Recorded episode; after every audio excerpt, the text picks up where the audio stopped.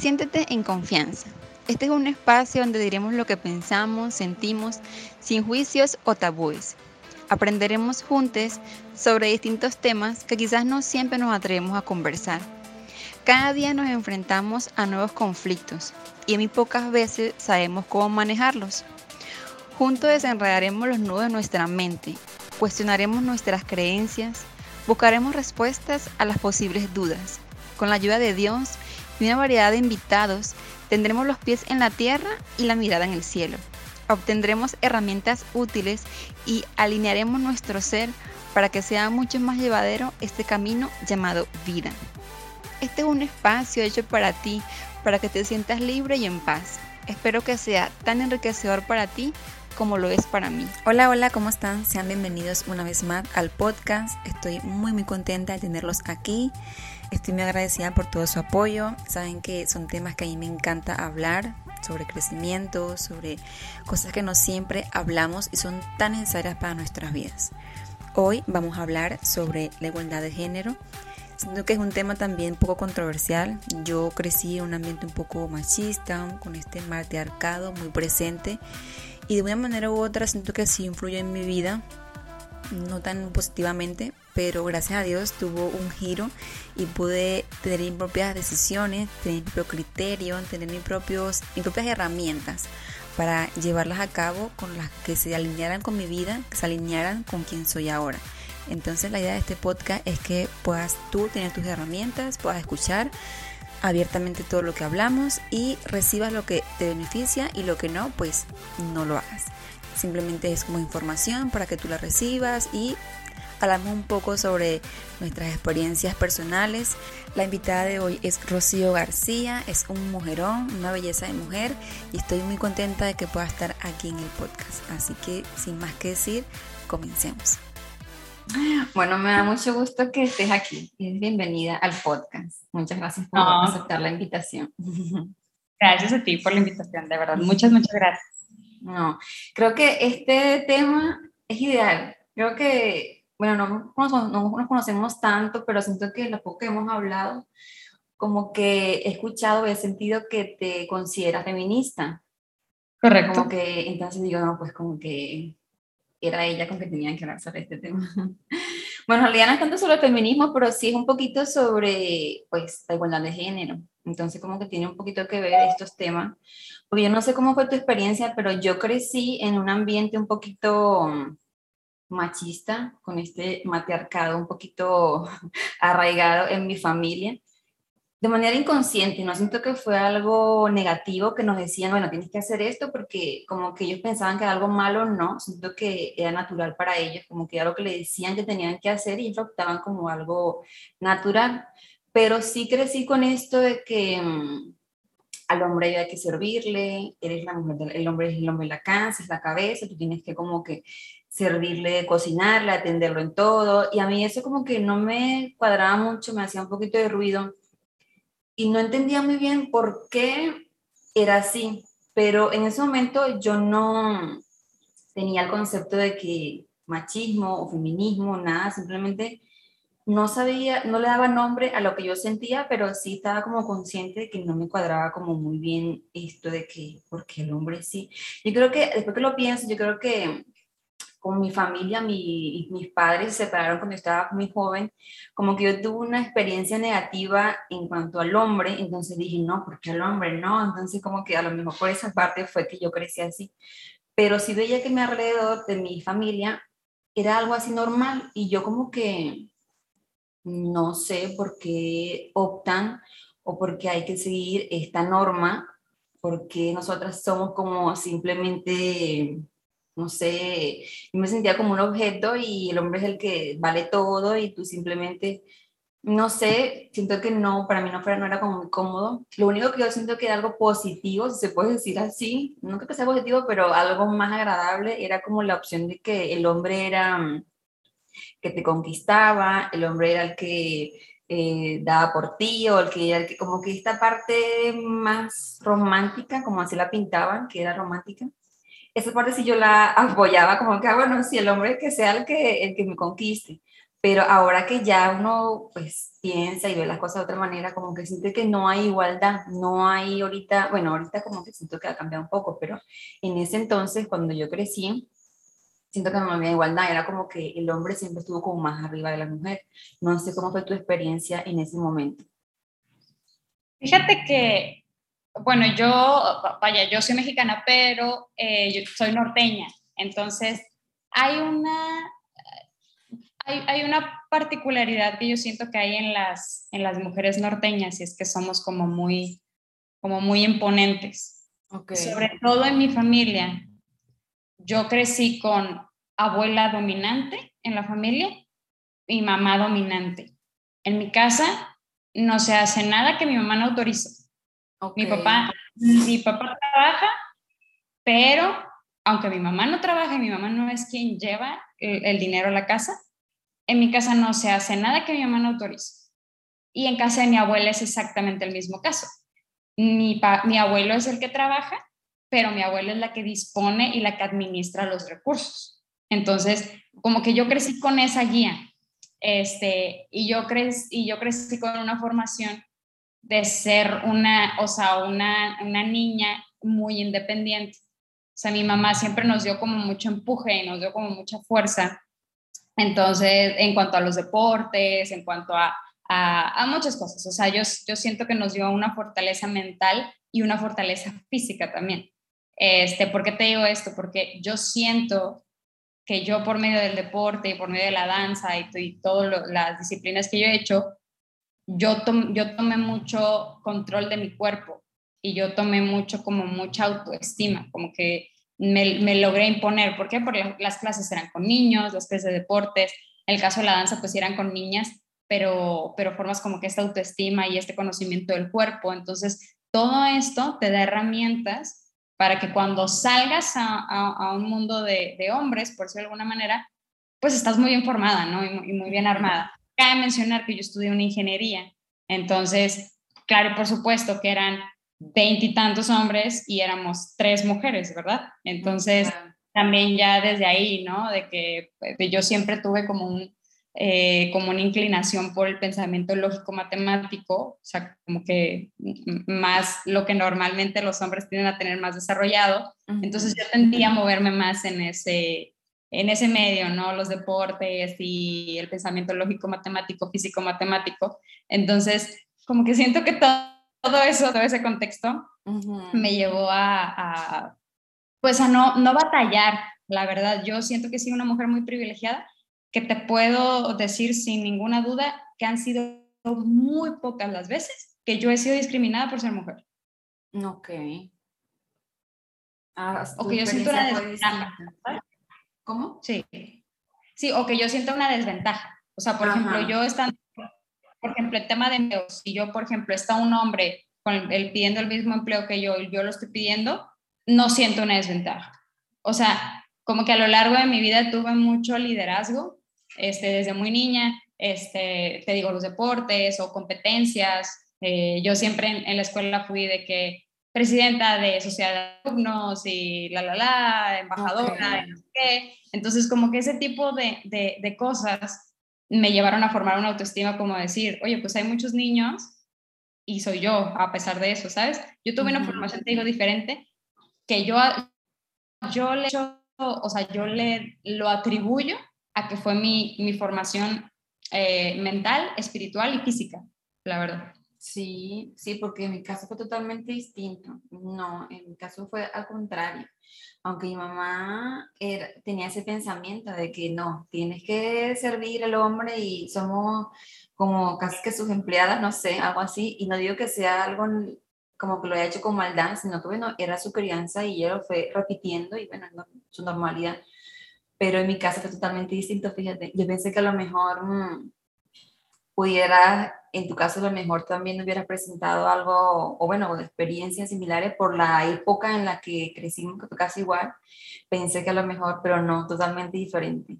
Y siento que fue positivo para ti porque mira, o sea, no te perjudicó en absolutamente nada en, en, desenvolverte en el mundo, porque siento que también eso se limita, como te sientes insegura, ay no, porque eres hombre, a eso lo van a dar, a mí no, yo me siento menos, y como que eso es una manera te hace sentir pues inferior y no lo eres, pero te hace sentir de alguna manera que así, por la sociedad, por el mundo, que gana más sueldo el hombre que la mujer, o sí, como que siempre, yo he visto en películas o experiencias también con amigas que me contaron, pasa es que como él, yo no sé, tiene la misma profesión, la misma cantidad de títulos o todo, pero a él se dieron y a mí no.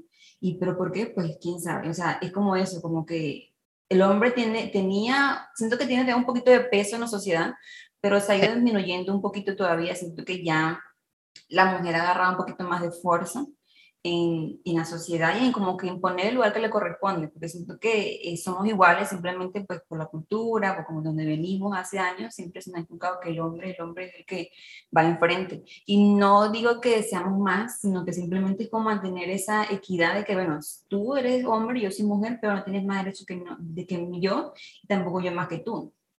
Pero siento que hay una manera que a veces se, se se transversa. En este día escuché, no sé si tú viste un video que está como muy así viral, de una señora que es católica y puso, pues ya hablando de su experiencia, diciendo lo que la mujer debería de ser en el hogar y lo que el hombre es. Y, y hablaba y yo me quedé, wow, me acordé a mi época porque hablaba sobre eso, de que la mujer tiene que servir al hombre, de que ella tiene que cocinar, saber cocinar, y también me acordé de eso, pues tú no sabías cocinar, entonces no, no eras una buena opción para el hombre. Si no sabías limpiar si no sabías desenvolverte en el hogar, entonces no servías, no eres como una candidata, o sea, eres como que sí una mujer, pero no es suficiente, tienes que saber cocinar, tienes que saber limpiar, saber todo y, y, no tanto en la parte educativa, sino la parte de, no sé, laboral en cuanto a la casa, pero no a tu, a tu empoderamiento en la sociedad, sino en tu casa.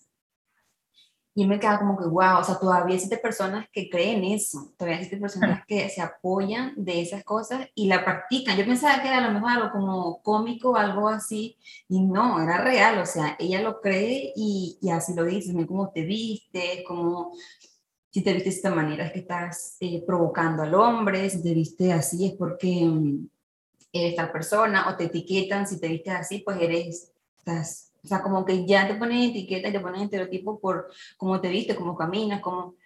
Yo no, como tú me cuentas, bueno, yo pensé que a lo mejor te había pasado experiencia, bueno, a lo mejor no tienes, no tienes experiencia mm, discriminantes, pero tampoco has tenido experiencia como que en la calle que te hayan hecho sentir mm, insegura o que te haya hecho sentir en peligro por, por ser mujer?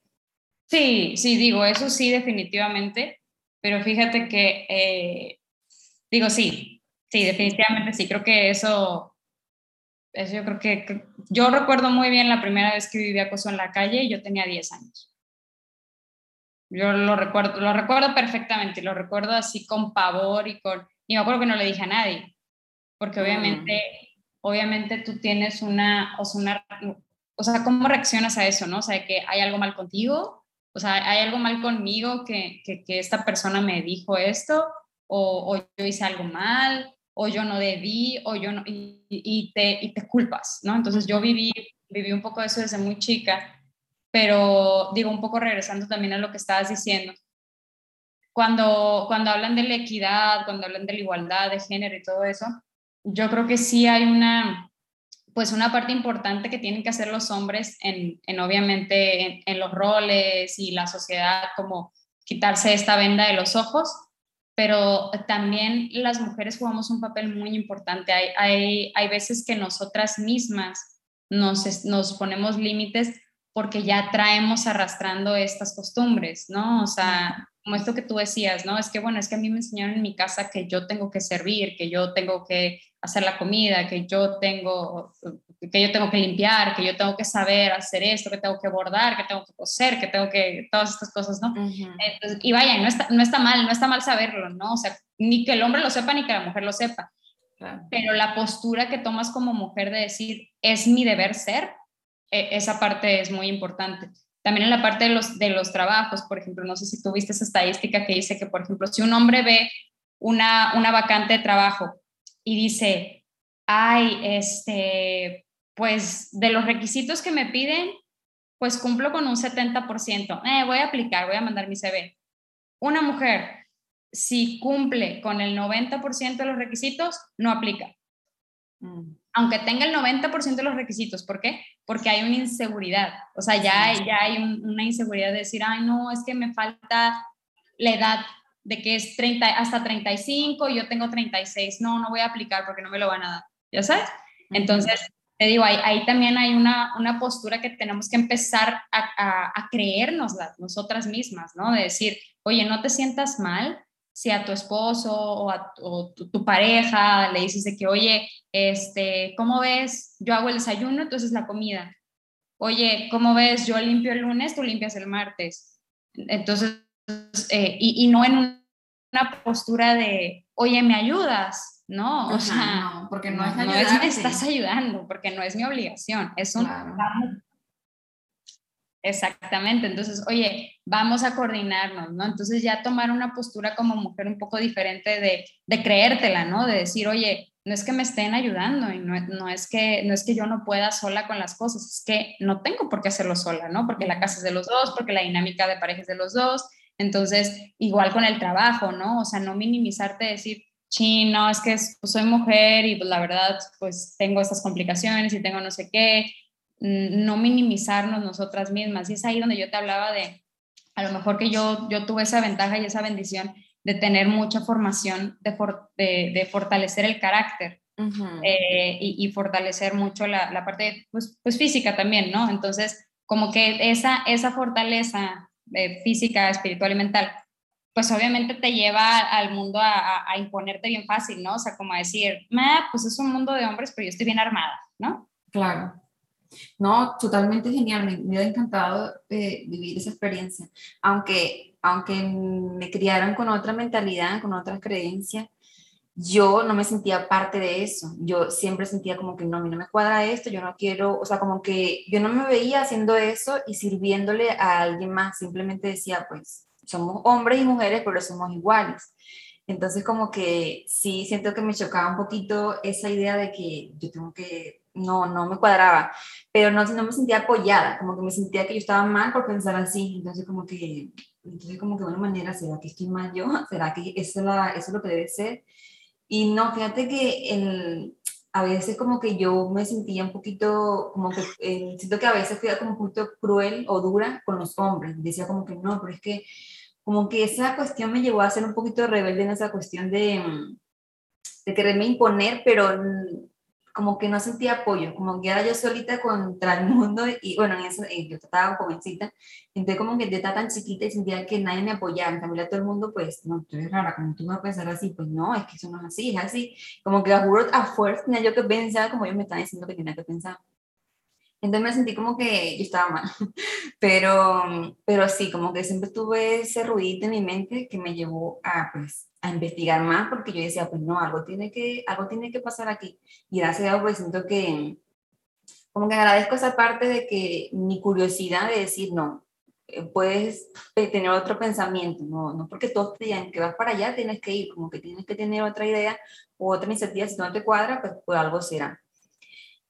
Eh, quería preguntarte cómo nació esta, esta idea o esta pasión tuya por, por el deporte, por lo que haces, que en un mundo como, bueno, ahorita siento que sí, ha mejorado muchísimo, pero mm, en cuestión de que se ha etiquetado el estereotipo de que cada cosa es para cada persona, cada género. Bueno, si es fútbol para los hombres, si es cocina para las mujeres, si es así, entonces como que tomar esa iniciativa de decir, no, bueno, aunque la gente diga esto, yo, a mí me gusta esto y lo voy a hacer valer y me voy a imponer como tal.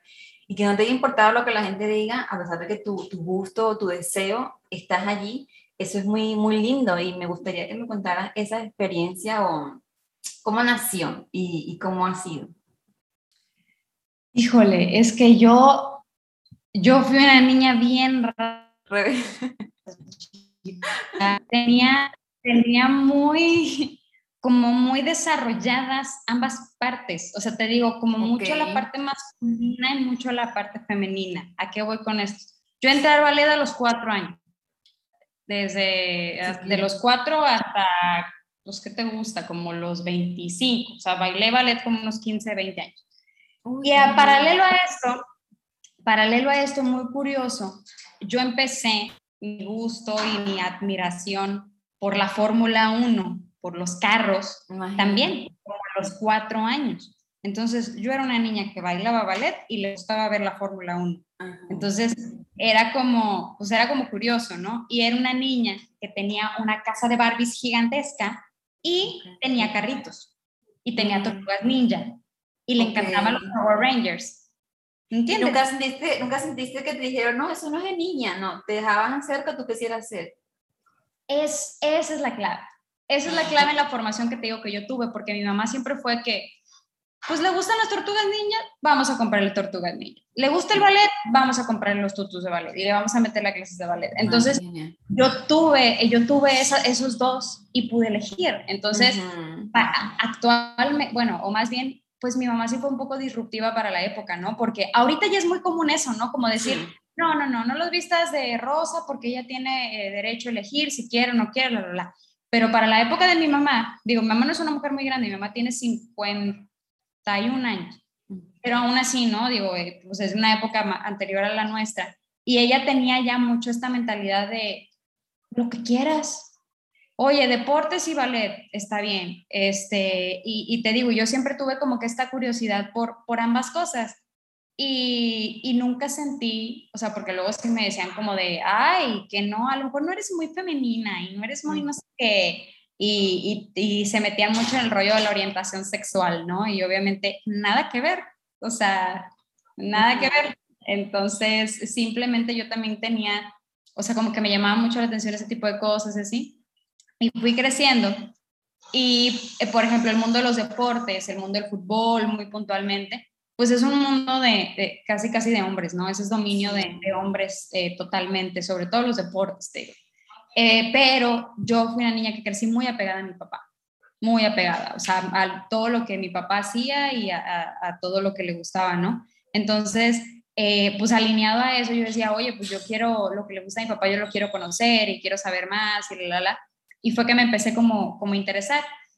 Y luego eh, yo crecí como con esta cosa muy rebelde, ¿no? De que eh, si a todas las niñas les gustaba el rosa, yo me acuerdo que yo tenía todo azul. Todo lo tenía azul. Llevaba la contraria.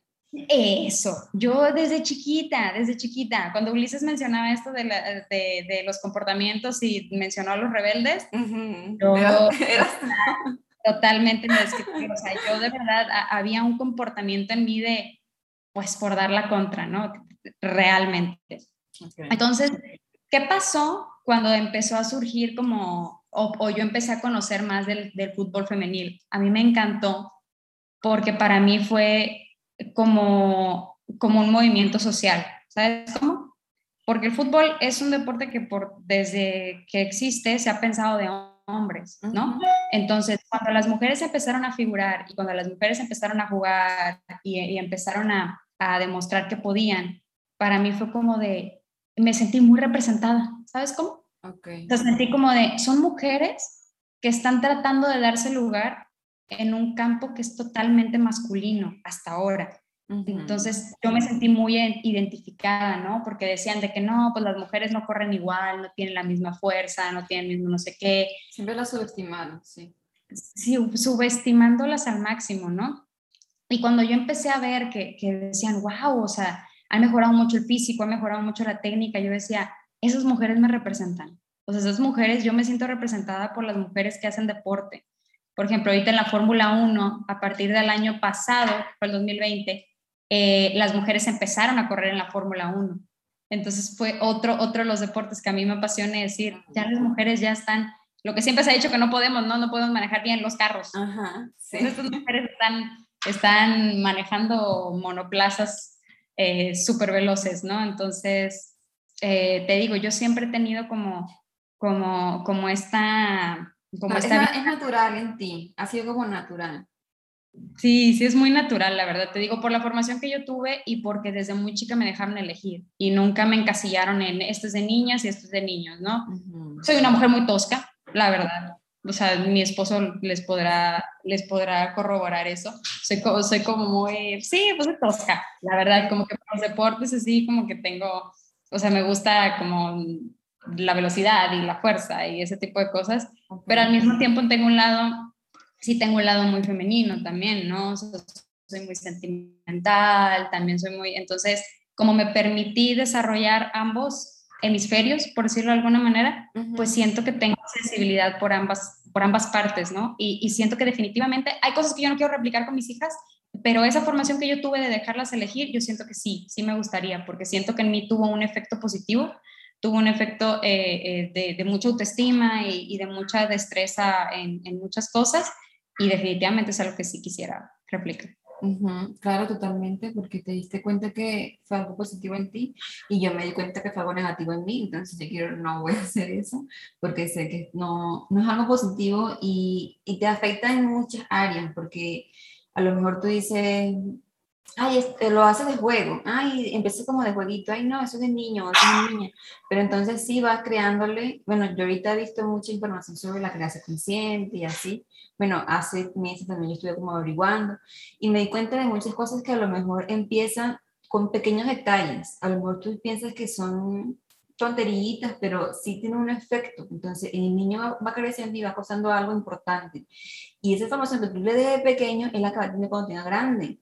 Y es la que va a creer que es cierta. Y es la que va, va a fomentar y va, va a tener como naturalidad. Entonces, sí importa y sí influye lo que tú le transmites, porque los padres pues son la guía fundamental de los niños, entonces obviamente sí tiene una influencia muy, muy importante en ellos. Y se me hace súper genial que tu mamá a esa época, como tú dices, haya tenido esta iniciativa de, de, criarte así y que tú hayas tenido este desenvolvimiento en la vida porque no es la historia de todo el mundo y hay muchas personas que ha sido como todo lo contrario o hasta peor que en mi caso, porque bueno, en mi caso sí fue como el machismo y cuestión, pero siento que bueno, siento que hay casos más fuertes y mm, se me hace genial que tú, a pesar de la sociedad, a pesar de que el mundo y todo el mundo haya dicho con estereotipos y etiquetas de que es así los hombres y es así las mujeres, tú dices, no, bueno, que sea así, yo me identifico con esta persona y que no tiene absolutamente nada que ver con tu orientación o tu preferencia en nada, o sea, no tiene absolutamente nada que ver que te guste, es como que digan, no, bueno, como al hombre le gusta mm,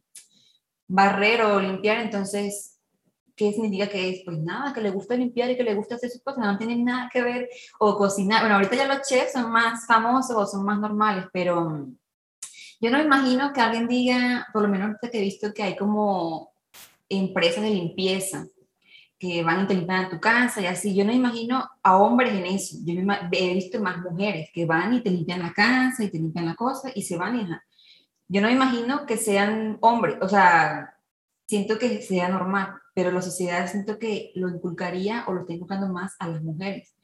Y al mismo tiempo se minimizan, al mismo tiempo nosotros como, ay, siento que se va a quitar esto. Al mismo tiempo nos minimizamos y nos hacemos sentir que no valemos o que no somos importantes o que son más que nosotros y sí, sí influye muchísimo, pero bueno, de verdad que me alegra muchísimo esto o, saberlo así porque pues sí, es positivo y como que te da inspiración saber, eh, no sé, siento que es bonito contar con diferentes historias, porque también cuando conocí a saben que ella es piloto, entonces tú dices, wow, una persona que es piloto y una persona que le gusta el fútbol o que es futbolista o como que tú te sientes, no sé, siento que sientes una energía muy bonita, positiva, como que no te etiquetas, sino que me voy a contar como que te empodera, a veces me hace todo lo contrario. Se me hace súper, no sé, enriquecedor, como que, sí, como que ese empoderamiento de que sí y que no tiene nada que ver con, con lo que tú sientas o con tu preferencia. Y aunque tú sientas algo distinto, pues bueno, tampoco siento que sea juzgado, o sea, si te gusta una mujer, te gusta un hombre, pues es tu elección, pero no tiene nada que ver con, con tu gusto. De verdad que es genial, me gusta mucho eso.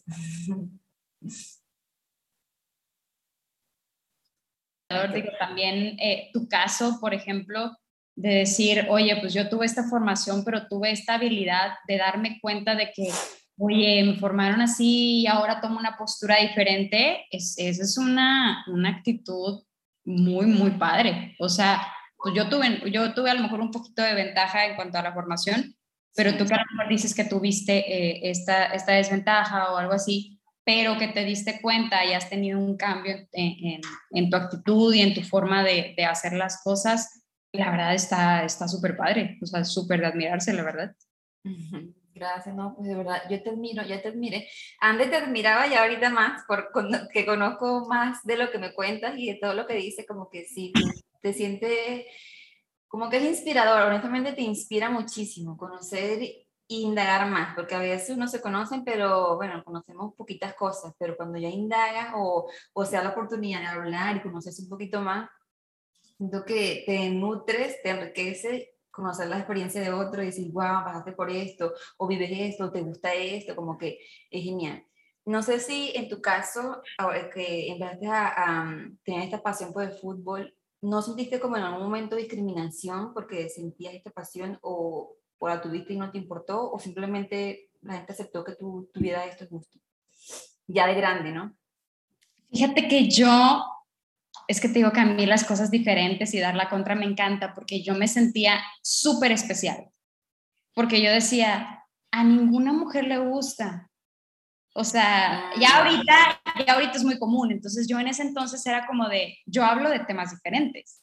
A mí me gusta el fútbol y yo soy diferente y yo soy diferente. Entonces, te digo, había una cosa ahí, tal vez un poco de ego, no sé, pero sí me gustaba mucho como esta diferencia, ¿sabes? Como decir, soy diferente. Y yo me daba cuenta que, que no era común y eso lejos de hacerme sentir rara, me hace sentir muy especial, muy especial. Entonces, eh, y sentía que yo tenía ese, ese, eso que me identificaba y me diferenciaba de las demás. Entonces te digo, por eso yo siempre busqué como que cosas muy, muy auténticas, muy, muy diferentes, y porque sentía que eso me hacía resaltar. Entonces creo que por eso también tuve un poquito ese comportamiento. Pero no sentiste en ningún momento que las personas te dijeran, no, pero es que, o simplemente fluyó o si sentiste en algún momento que alguien te juzgó por eso, no, no. No, fíjate que, eh, y si sucedió, la verdad no me di cuenta porque yo al contrario, yo de verdad siempre, yo creo que sí he sido una persona demasiado bendecida porque desde que yo empecé con todo esto y así, no he recibido más que apoyo de hombres y mujeres. Mm. Y oye, este, oye, qué padre, oye, te invito. He estado en muchos podcasts de fútbol de hombres Sí, ah, qué genial. Fútbol de varonil, vaya, y luego hablamos de la Fórmula 1 y hablamos de cosas así, y dicen, oye, qué padre, que te guste, la, la, la. Tengo muchos amigos hombres, este, y en el proyecto eh, muchos amigos hombres me han apoyado muchísimo y de verdad sí he, sí he sido una persona muy bendecida porque si me han discriminado no me he dado cuenta, al contrario, de verdad yo, yo solo he sentido mucho, mucho apoyo. qué genial, qué bueno. Me encanta, fíjate que no sabía eso, o sea, sabía lo del fútbol, pero no sabía lo de la Fórmula 1. A mí me gusta más el béisbol, porque en Venezuela se da más como el béisbol, y sí me gusta mucho. Y jugábamos luego cuando estaba pequeña, sí jugábamos mucho, eh, bueno, allá se llamaba uno que es parecido, que es kicking ball, es parecido al béisbol. Y me gustaba mucho, ya ahorita no, no, no juega esas cosas, pero en ese momento sí lo hacía mucho. Pero el fútbol no tanto, por, bueno, no sé, creo que en Venezuela como no ha tenido tanto así mm, fama, digamos, no, no me suena tanto o no me llama tanto la atención. Pero el béisbol sí me gustaba mucho. O me gusta, bueno, soy fan, de hecho sí me gusta, tengo mi equipo favorito. Pero aquí okay. siempre, me preguntan, ay, este, ¿a qué equipo le vas de fútbol? Yo, pues es que la verdad no conozco a ninguno y no, tampoco me llama la atención de, lo, de ese juego, entonces pues no. No es que, no es el, no es el, no es el equipo, sino que es el deporte que no me llama mucho la atención. Ahora, el béisbol, pues sí me gusta, pero tampoco he visto, no tengo la oportunidad de ir, me encantaría ir, porque siento que la energía que se mueve ahí en los estadios es otro nivel. Entonces yo quiero ir a gritar y a apoyar y así hacer el bochinche, pero no tengo la oportunidad, siento que es más genial cuando vas acompañado, porque pues uno solito como que no es tan genial. Entonces se me hace súper chévere poder compartir estos gustos, porque a pesar de que, pues, como que bueno, tengamos gustos distintos, pero no tiene nada que ver una cosa con la otra, como que son tus gustos y, y hasta eso mismo que aunque no compagine yo o no me guste a mí, pues yo puedo tener algo positivo de ese gusto tuyo. Entonces como que no etiquetarnos o no clasificarnos por lo que nos guste o no nos guste. Como eso que tú me contaste en una oportunidad sobre este equipo que, que creo que, bueno, no sé si es un equipo o varios a los que tú apoyas o te identificas por los equipos femeninos, eh, son femeninos todos, ¿verdad? Eh, yo tengo la duda de que ¿tú fuiste parte de ese equipo o los apoyas o eres parte de algo de ese equipo o cómo surge esta parte? ¿Qué, qué equipo? No entendí bien. Eh, como que alguna oportunidad me comentaste del equipo de, bueno, son equipos de, creo que es aquí de Monterrey, eh, femenil, que yo estaba, me comentaste que estaban como luchando por una parte de que le pagaban igual que los hombres, porque ellos como que lo tomaban en, en menos. Del Entonces, fútbol. como que habían luchado por eso y lo lograron, entonces a ti te hacía sentir como feliz porque lo habían logrado y todo.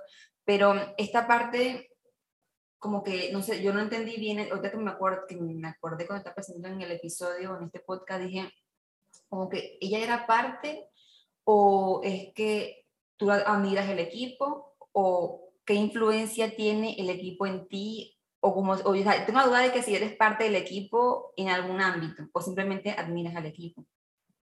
Ah, ya, creo que te refieres a, a mi proyecto, a Capitana Soccer. Ajá, sí. Ah, ya, yo lo fundé.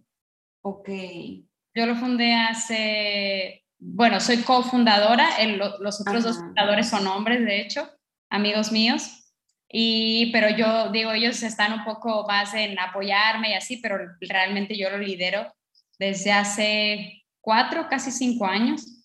Eh, empezamos prácticamente con, cuando se fundó la liga aquí en México y, y pues sí, definitivamente es un medio de comunicación que se dedica a visibilizar a la mujer en el fútbol, ¿no? Visibilizar no solo los éxitos, sino también la, la discriminación que se vive, ¿no? Porque parte de, de solucionar los, los, problemas es visibilizarlos, ¿no? Si no, uh -huh. si no, visibilizas un problema, pues cómo lo solucionas, ¿no? Y no, -huh. es, una, no es una falta de, de empatía por parte de, de, de, la sociedad, simplemente hay desconocimiento. O sea, uh -huh. no es que no les interese, es que simplemente como no se, ha, no se ha visibilizado el problema, pues la gente no sabe que existe. Entonces nosotras eh, tratamos de, de promover mucho las notas no amarillistas de las mujeres. Por ejemplo, ya no queremos ver estos, estas portadas de revista donde dicen la guapa que metió el gol. O sea, no, a ver, la guapa tiene nombre y apellido. Se llama fulanita de tal y metió el gol y fue en el equipo tal, ¿no? O sea, como que no sexualizar a la mujer, buscar la igualdad de pagos, eh, admirar más lo que hacen en la cancha, más que, más que verlas como, hay mujeres de que jugando deportes de hombres, ¿no? A ver, ya es un deporte que no tiene género, que no tiene color, que no, que no tiene raza, simplemente o sea, es un deporte que es de humanos, ¿sabes? Entonces, eh, como que humanizarlo de esa manera. Y la verdad, Capitana Soccer es un proyecto bien bonito que ha, que ha roto fronteras. Eh, hemos hecho alianzas con personas de, eh, de otros países, hemos hecho eventos súper eh, interesantes donde promovemos mucho esto, precisamente la, la igualdad y, y, la, y sobre todo la desigualdad, o sea, queremos visibilizar la desigualdad. La verdad me quedé así como que con la boca abierta porque no sabía que, quizás no entendí ese día que me comentaba, yo pensaba que a lo mejor tú eras parte o como que, como que eras fan, no sé, como que yo entendí más esta parte, pero no entendí, como que en ese momento yo lo pensé y, o sea, no sabía que eras fundadora, o sea, wow. No lo puedo creer. Es, es mi bebecito. Qué o sea, bendición, de verdad. Qué literal, es, es, mi bebé, gracias, sí. O sea, cuando empezamos el proyecto, pues empezamos como todos, ¿no? Con 100, 200 seguidores, la, la, la, este, y, y obviamente los proyectos no, no, pues no se miden por, por los seguidores, uh -huh. pero, pero fue, fue muy bonito ver como el alcance que empezó a tener, ¿no? Empezamos a grabar podcast, hemos grabado podcast con muchísimas futbolistas, futbolistas incluso de Argentina, futbolistas colombianas, futbolistas del Barcelona, del Atlético de Madrid, de, o sea, muy, o sea, figuras, muy, figuras muy importantes y todo ha sido pues, eh, pues gracias a, a, a, mi equipo, definitivamente. El equipo de Capitana Soccer es, pues es un grupo de mujeres que estamos al pie del cañón para visibilizar. Ahorita pues nosotras entramos a cancha, eh, tomamos fotografías para pues hacer las notas periodísticas que te digo, eh, pues con perspectiva de género, ¿no? O sea, visibilizando por sobre todas las cosas el, el trabajo que hacen las mujeres, ¿no? No no sexualizando, o sea, dando, tratando de dar ejemplo, ¿no? No, no, no te voy a decir que a lo mejor nosotros hacemos las cosas de la mejor manera, pero que sí tratamos de, de ejemplo de cómo, de cómo, se deben hacer las cosas. Entonces, es, es mi bebé, definitivamente es, es, uno de los proyectos que más me, me, dan, me dan orgullo porque pues al final es lo que a mí me gusta hacer y todo y, y he conocido personas. Somos 12, 12 personas en el equipo, 12 mujeres en el equipo de diferentes partes de, de la República y todas por amor al arte. Eh, entramos a cancha todas, todas tenemos ahí eh, nuestra participación y nuestro rol muy importante en, en el proyecto. y yo las he reclutado a todos. Sí, qué genial. Qué maravilloso. Pues sí, o sea, ¿te nació la idea estando aquí en Monterrey o la traías ya de, de donde venías?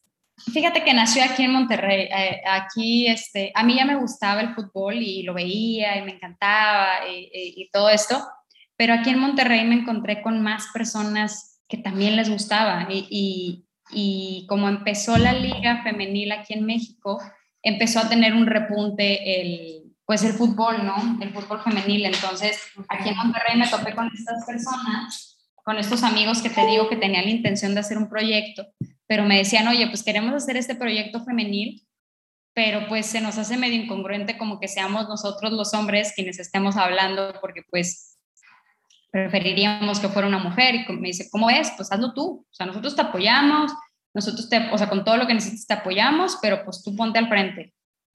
Va. Y me animé y, y, y lo empecé. Eh, te digo, primero yo sola, después se fueron sumando personas y te digo, hoy somos 12. sí son bastantes, son bastantes personas. Y fue algo que más te nació a ti y qué genial que puedan compartir también toda la misma idea, ¿no? La misma visión. Porque a veces estás con personas que como que, bueno, están por, por el dinero, por el sueldo, pero que compartan esa misma visión.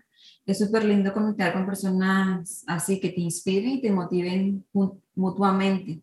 Que cada quien vaya como que a lo mejor a su ritmo, a su cuestión, pero van como que al mismo objetivo. Es súper genial. Y, que, y hasta ahorita, me comentabas que como la intención que tiene este proyecto, es como, imagino, una de las ideas, imagino que, bueno, que la mujer se empodere y se sienta mujer independientemente de lo que diga la sociedad, los estereotipos, las etiquetas, es mujer. Y como también comentabas que no, que no le gustaban que como que la nombraran o la sexualizaran porque, ah, bueno, son mujeres y son, como que esta parte de que estoy orgullosa porque es mujer y juega fútbol, como que sí, pero como que está distorsionado y tiene que ser mujer, o sea, juego simplemente porque me gusta. Entonces también como que a veces se manipula un poquito esos comentarios que, ah, bueno, sí, como que como un comentario físico. Em, cuando hablan del físico de las personas, que, ah, bueno, eres... Eh, qué orgullosa que te muestras así, aunque no tienes buen físico, o sea, como que es positivo, pero a la vez negativo, o sea, como que no cuadran los comentarios, entonces siento que es algo parecido. Y se me hace genial que intenten ustedes como usar esa voz y la influencia que puedan tener en, en transmitir este positivo, porque que se dejen ver y, bueno, no, no conozco a las, a las chicas del equipo, pero como tú me comentabas, yo cuando tú me hablabas, yo sentía tu pasión tu motivación y tu felicidad cuando lo estabas haciendo, como lo estás comentando. Pero a lo mejor me comentaste y esa parte no, la, no me llegó, no, entendí, de que eras tú la fundadora, yo pensaba que eras parte o algo así. Y sí, sí, me, sí me lo transmitiste, o sea, porque nunca había escuchado a los hombres como que era normal, como que bueno, sí, son hombres, pero uno también mentalmente etiqueta o, o hace conscientemente juicio. Pero mm, sí, verte a ti, esa idea que me comentabas y con te inspirabas y hablabas de eso, sentí obviamente que te encanta. Y se me hizo genial que lo hicieras así, con la facilidad que hiciste, porque tampoco fue como que también me ha pasado de que, ay, si me gusta el fútbol o me gusta esto, pero como que se sienten incómodas que te guste algo que no es común que te guste. Y tú para nada, o sea, aunque puedas ya decir que es raro, pues tú es lo que me gusta y yo lo quiero decir en voz alta y gritarlo porque es lo que me gusta. Entonces me hace súper genial eso. Sí, fíjate, te digo, me da, sí me da orgullo y, y, sobre todo porque esas mujeres me representan, ¿no? Habrá quien se sienta más representada por las mujeres eh, modelos, por las mujeres que, que, nos representan en el mundo de la moda, habrá quien este, se siente más identificada por las mujeres eh, políticas, habrá quien se sienta representada por las mujeres que cantan, por las artistas, y es muy válido, ¿no? Pero yo puntualmente me siento representada por las mujeres en el deporte, muy puntualmente las mujeres en el fútbol. Y te voy a decir por qué. siento que mucho de lo que nosotras tenemos como, eh, como inseguridad es la falta de control en nuestro cuerpo. ¿Qué, ¿Qué pasa? ¿Por qué nosotras no podemos salir a la calle con un short corto o con una falda corta? Pues porque está el tema del morbo, es el tema que van a decir algo, entonces eso te, te quita, te quita que tengas el, poder sobre tu cuerpo, ¿me entiendes? Oye, no me puedo decir como yo quiero, no puedo salir eh, con, con, este cuerpo que tengo porque me van a molestar, me van a agredir, me van a decir algo y cosas mucho más graves, ¿no? Entonces pierdes esa posesión de tu cuerpo. O sea, suena muy dramático, pero es así. Pero sí, no, no, no, no eres dueña de tu cuerpo. ¿Por qué? Porque sales a la calle y cualquiera cualquiera que sea más fuerte que tú puede tomar posesión de tu cuerpo. Y se puede sentir con el derecho de opinar de tu cuerpo. Entonces, ¿qué pasa con el deporte? Es a total y absolutamente tomar control de tu cuerpo. Sentir cómo, cómo tienes más fuerza, sentir cómo te duele, te duele aquí, te duele acá, ver los cambios físicos, o sea, como que recuperas esa posesión de tu cuerpo y decir, e, esto es mío, o sea, esto es mío, yo lo estoy trabajando y, te da, te, dignifica y te, te digo, te, te, devuelve esta posesión de tu cuerpo. Entonces, yo siento que eso es algo que a las mujeres nos hace mucha falta, sobre todo en estos tiempos que están pasando cosas espantosas. Entonces, eh, las mujeres que, que, son deportistas y todo, siento que, que hacen una conexión cerebral con decir, este cuerpo es mío definitivamente porque yo lo controlo, porque yo lo llevo al límite, porque yo lo sobreentreno, porque yo eh, me llevo al siguiente nivel y, esto es algo que nosotros necesitamos en estos tiempos. Sí, sí, ahorita cuando mencionabas de eso, de que nos sentimos inseguras a la hora de salir a la calle o incómodas porque supuestamente hay una manera correcta de vestirte para no para no, para no atraer ciertos comentarios, porque eres tú la culpable, si tú te vistes así, tú eres la culpable de salir así y tú te buscas el comentario, tú te buscas la cosa. Entonces, de una manera tú dices, ah, bueno, yo lo voy a evitar para que no me comenten así, yo no me voy a vestir así. Entonces, de una manera inconsciente vas optando y te vas ocultando, te vas achicando, te vas tapando para que no te digan, pero la culpa no es tuya, obviamente, pero es lo que te hacen creer que es. Entonces, es súper lindo eso, súper lindo que, que trabajes en esto y además que en esto día hablaba con Yajaira y hablábamos sobre eso, sobre que hay cosas que yo imaginaba antes que no había, no, yo no me imaginaba la posibilidad de que tú trabajaras por algo que te gustara.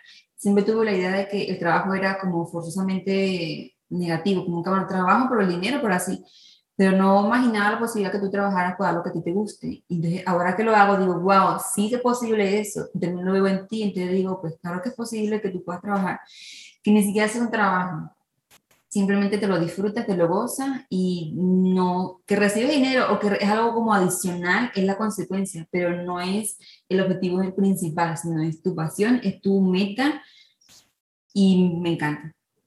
Me encantaría ir algún día a un juego de eso, a ver. Uh, pues claro, no, definitivamente. Ahorita justo va a suceder la final de, de este torneo eh, y lamentablemente no que por primera vez en, creo que desde el primer torneo no había pasado que, que no fuera una final en Monterrey. Eh, siempre los equipos regios llegan a las finales femeniles, pero por esta ocasión no sucedió. Entonces no lo vamos a tener aquí. Pero el siguiente torneo, claro, de verdad que es, es demasiado bonito, eh, sobre todo ver crecer la liga en, y verlas crecer físicamente y técnicamente, ¿sabes? O sea, al principio pues sí se veía un fútbol como un poquito con poca técnica y a lo mejor como más amateur y así. Pero ahorita, o sea, sí hay, o sea, ya ahorita hasta, hasta los hombres reconocen de que, wow, o sea, los partidos están buenísimos, traen un nivel súper chido. Ahorita vienen, de hecho, los partidos premundiales, que ahí podríamos ir, te puedo invitar. Los partidos premundiales vienen a jugar, este, eh, pues Australia, Estados Unidos, equipos gigantes eh, y pues vienen a jugar aquí a Monterrey, van a estar en el Volcán y en el BBVA y pues son previos al Mundial de Australia en el 2023. Entonces, cabe mencionar que México, ni siquiera recuerdo cuándo fue la última vez que clasificó Mundial Femenil. La verdad es que pues el equipo, la selección nacional femenil estaba muy abandonada, actualmente está on top, o sea, está súper bien representada, es una selección muy fuerte eh, y, pues ya liderada por mujeres y hay un contexto ahí muy bonito, entonces por primera vez en muchos años vamos, seguramente vamos a volver al, al mundial, entonces mm. sería muy padre que, claro que, sí. que fuéramos. Claro que sí, qué genial.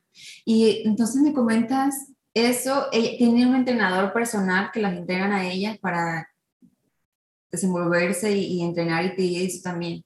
Eso no lo haces tú, lo hace otra persona, también lo haces tú. Sí, no, o sea, vaya, esto, sí, sí, sí, definitivamente. O sea, sí hay personas que lo hacen, por ejemplo, yo no juego fútbol. Es algo muy chistoso, pero yo no juego fútbol. O sea, a mí me gusta ver el fútbol, me gusta, o sea, lo puedo jugar, o sea, pero no, nunca consideré jugarlo de una manera profesional. Yo siempre he pensado que el fútbol, para que exista el fútbol, como muchos otros deportes y muchas otras cosas, existen muchos actores que tienen que existir. El fútbol no existiría si solo hubiera futbolistas. Es imposible. Para que el fútbol exista, necesitas al director técnico, necesitas los medios de comunicación, necesitas los clubes, necesitas el estadio, necesitas la afición, necesitas, o sea, muchas cosas. Entonces, desde ahí, por ejemplo, a mí me lo dicen muchísimo de que, oye, tú no juegas, ¿por qué no juegas y te encanta? No sé qué. Yo digo, oye, pues es que no es la única forma de vivir el fútbol. Yo soy un medio de comunicación, yo soy una aficionada, yo soy una promotora del fútbol.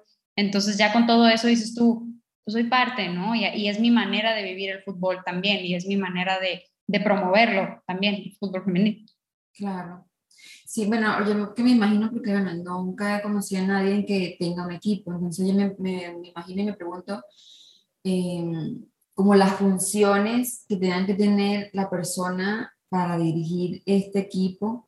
Bueno, sí, no eres tú sola, tiene mucha gente atrás, pero entonces hay alguien que sí las entrena, que ellas, para que vayan desenvolviéndose ellas en, en los campos, en los otros juegos y otros equipos, tienen ese entrenamiento ellas, las chicas. Sí, no, ellas entrenan, o sea, al final de cuentas son atletas de alto rendimiento. Eh, afortunadamente ahorita ya están dirigidas por directoras técnicas. Antes, pues obviamente solo había directores técnicos hombres. Afortunadamente ya hay eh, nutriólogos del deporte para mujeres, porque es muy diferente, o sea, y al principio había esta, este desentendimiento y este desconocimiento sobre todo de del tema de decir, ay, oye, pues el nutriólogo o el director técnico, pues que, que, que, trabaje sobre las mujeres porque ya tiene conocimiento del fútbol. No es lo mismo. El fútbol femenil, el fútbol varonil no son lo mismo.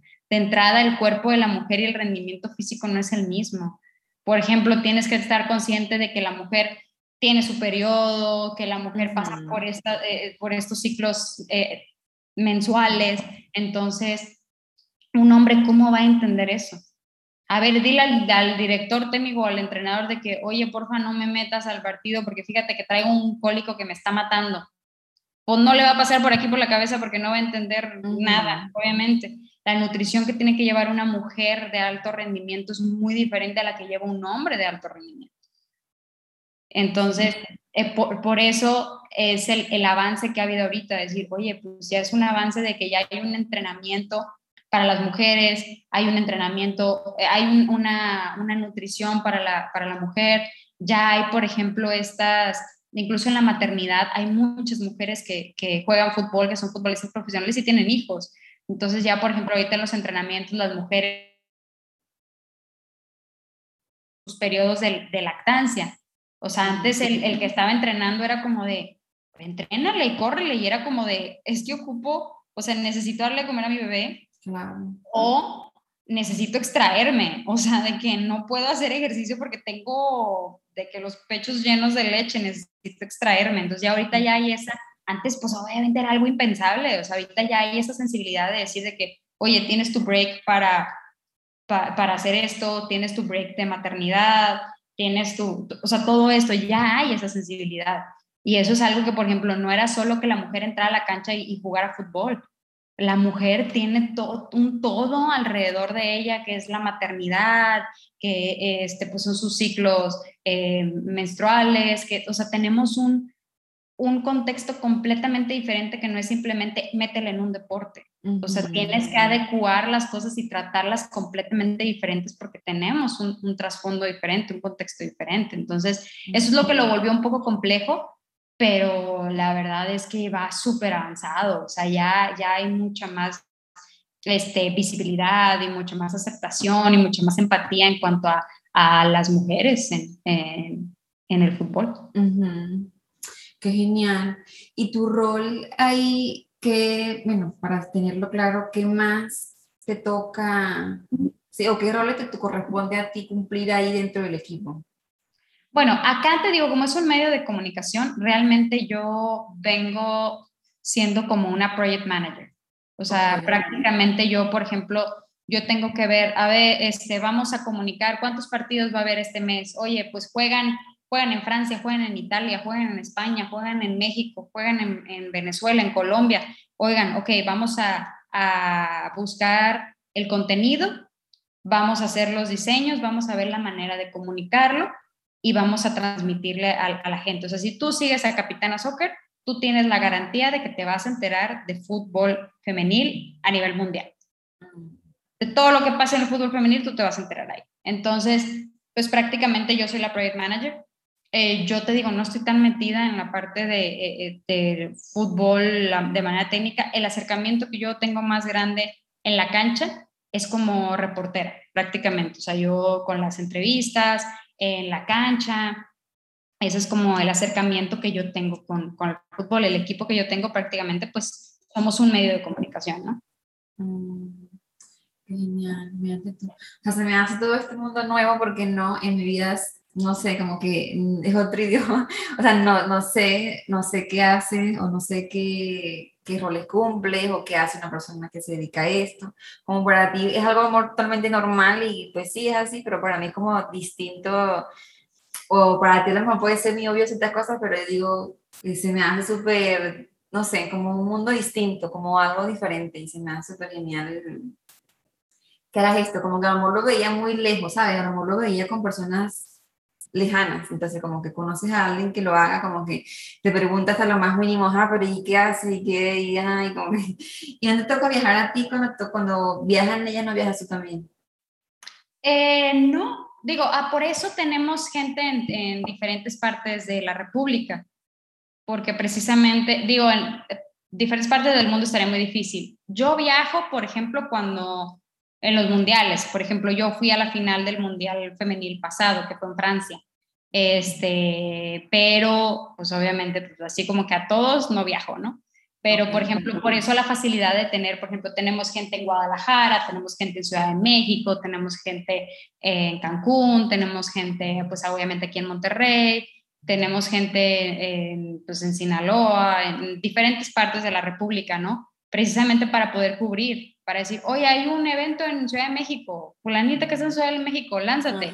Oye, un evento en Guadalajara, hey, tú, lánzate. Entonces, pues la verdad es que sí, sí, sí, ha ayudado mucho esa parte, ¿no? De, tener gente en, varias partes. Y te soy muy honesta, donde ocurren más los eventos del fútbol femenil eh, es aquí en Monterrey.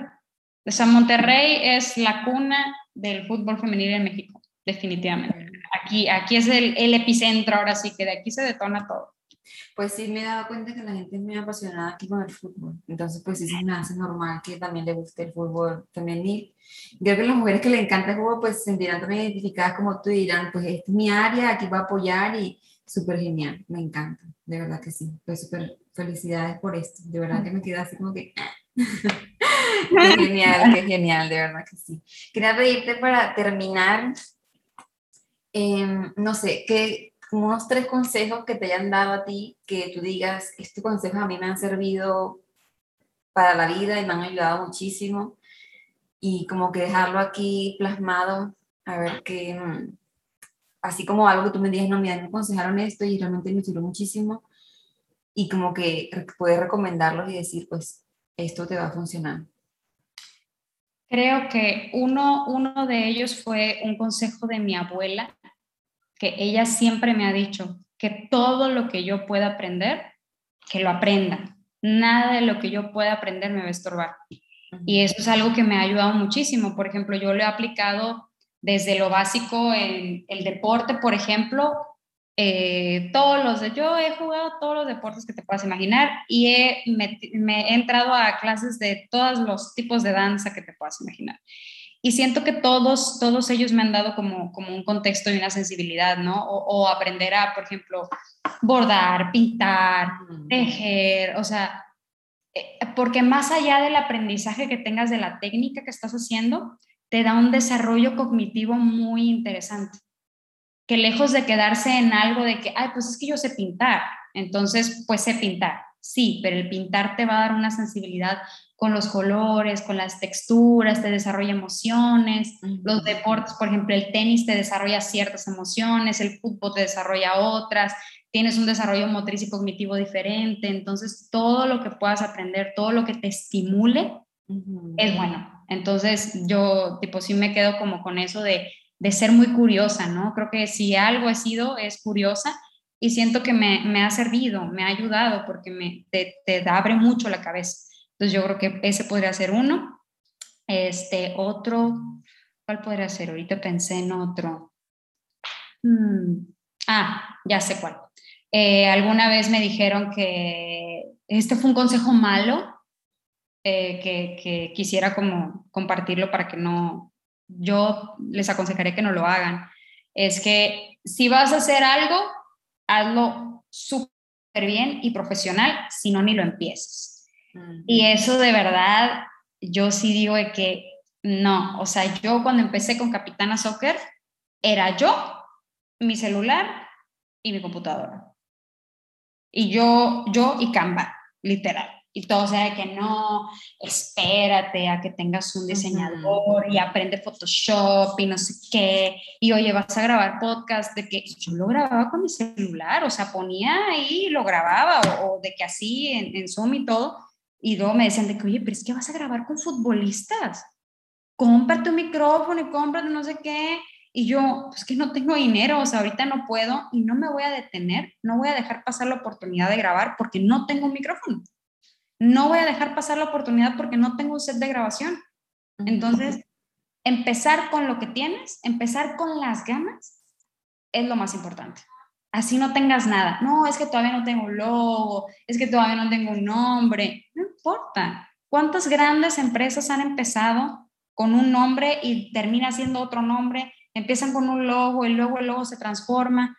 Empieza con lo que tengas ahorita que tienes las ganas, que eso es lo más importante y después se te van a dar las cosas y después lo puedes profesionalizar, pero empieza, ¿sabes? O sea, aunque, aunque creas que no, que no lo tienes bien armado, aunque creas que no eres lo suficientemente profesional, no importa, como que empujarte a hacerlo, eso creo que podría ser. Sí, siento que sí es bueno porque a mí me ayudó muchísimo pues también empecé, bueno, todavía siento que estoy empezando con esto, del podcast, y lo empecé a grabar también así. Eh, hace poco fue que compré el, micrófono porque se escuchaba muy feo y, y grabábamos y a veces se escuchaba súper mal. Y yo no, no, o sea, yo bueno, voy a parar esto porque no quiero grabar que, no tanto el video, sino que se escuchen, porque a lo mejor no es que de súper calidad, pero por lo menos que se entienda lo que se está diciendo.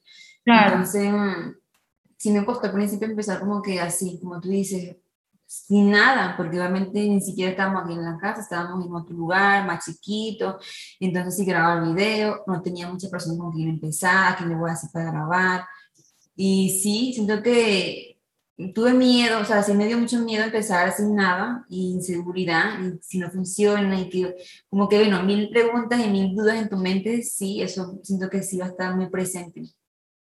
Pero siento que, bueno, una de las cosas que a lo mejor como que he reconocido, porque no, no, lo había visto antes, pero me, como que me he dado cuenta, es que a pesar de ciertas cosas que me den miedo, yo las hago. No todas, pero siento que hay cosas que como que me reconozco en parte de eso, porque hay cosas que me dan tanto miedo e inseguridades y digo, lo voy a hacer.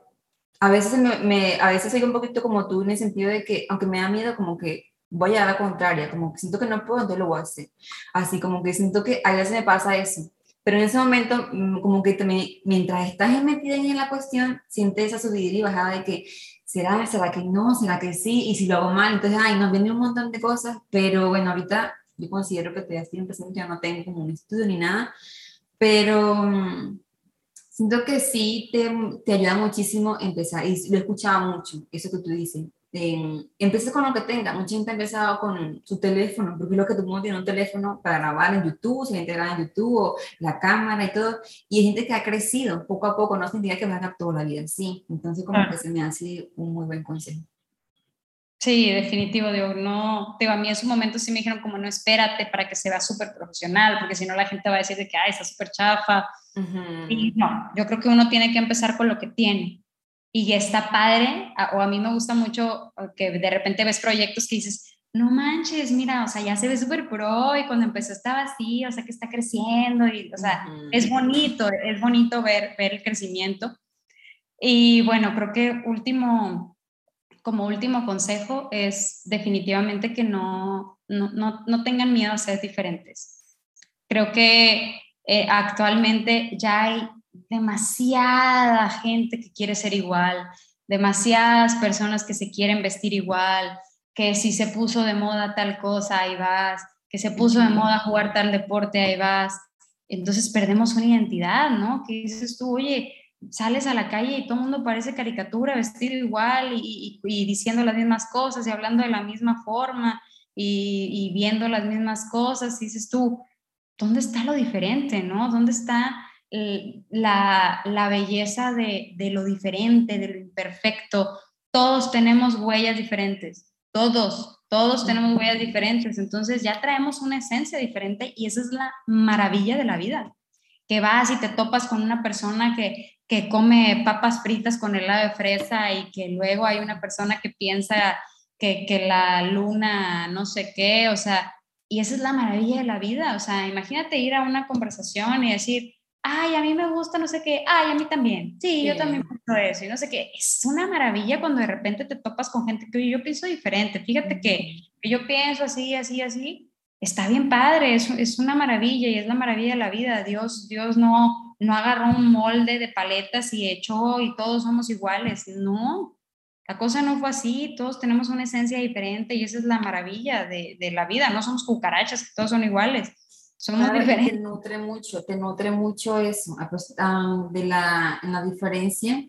Si te digas, bueno, a mí me gusta, a lo mejor yo soy administradora, aquel es doctor, pero puedes aprender del administrador y puedes aprender del doctor y, y es súper genial conectar con personas que te, eso, que te nutran, que te enriquezcan, que te sientas abachado, que te sientas comprendido, porque también siento que es muy importante sentirte abrazado en, en la comunidad que, que estés y, y, sí, siento que esos tres consejos son muy, muy útiles. El primero que diste sobre, que mencionaste sobre que hiciste todas las cosas, que intenten todo, también se me hace, también es uno de los consejos que a mí me dieron y siento que es algo también súper, súper positivo, porque te limitas. A veces dices, ay, no, bueno, como yo puedo hacer esto, puedo hacer lo otro, o estudiaste esto, sientes que tienes que hacer eso a fuerza para siempre, sin explorar más cosas, más áreas sin darte cuenta si que te gusta, si amor te gustan otras cosas y, y, como explorar diferentes ámbitos.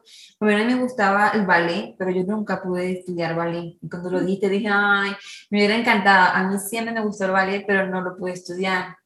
Mi hermano nunca me inscribió en ese momento, entonces como que no sé, fue algo como un sueño frustrado que tuve porque siempre quise estudiar, ¿vale? Y no se me dio, entonces como que digo, pues quien te, se, explore y que tú te abras a todas las posibilidades, porque a lo mejor tú dices, no me gusta esa cosa, pero de algo vas a aprender, de ahí, no va a ser, ah, no va a ser perdido, algo tú vas a aprender. Entonces, bueno, en mi caso, Exacto rapidito, cuando se nos acabe el tiempo, eh, yo estudié en Venezuela medicina y yo decía, pues que ahora me vine para acá y ahora qué voy a hacer, yo no tengo más nada que hacer, como que si fuera mi única posibilidad de estudiar medicina, pero pues que no, hay más, hay más cosas, a lo mejor estudiar medicina aquí, pero a lo mejor no, y fíjate que se me la posibilidad de estudiar psicología. Y siento que es mi pasión y siento que es lo que tenía que hacer. Aprendí algo de medicina, aprendí algo, pero ahora la psicología siento que es lo mío. Entonces digo, bueno, exploré diferentes áreas, exploré diferentes cosas y de esas cosas se obtuvo algo positivo. Entonces siento que las personas que no sepan qué hacer, pues exploren todo y ahí van a sacar algo bueno porque sí o sí va a pasar.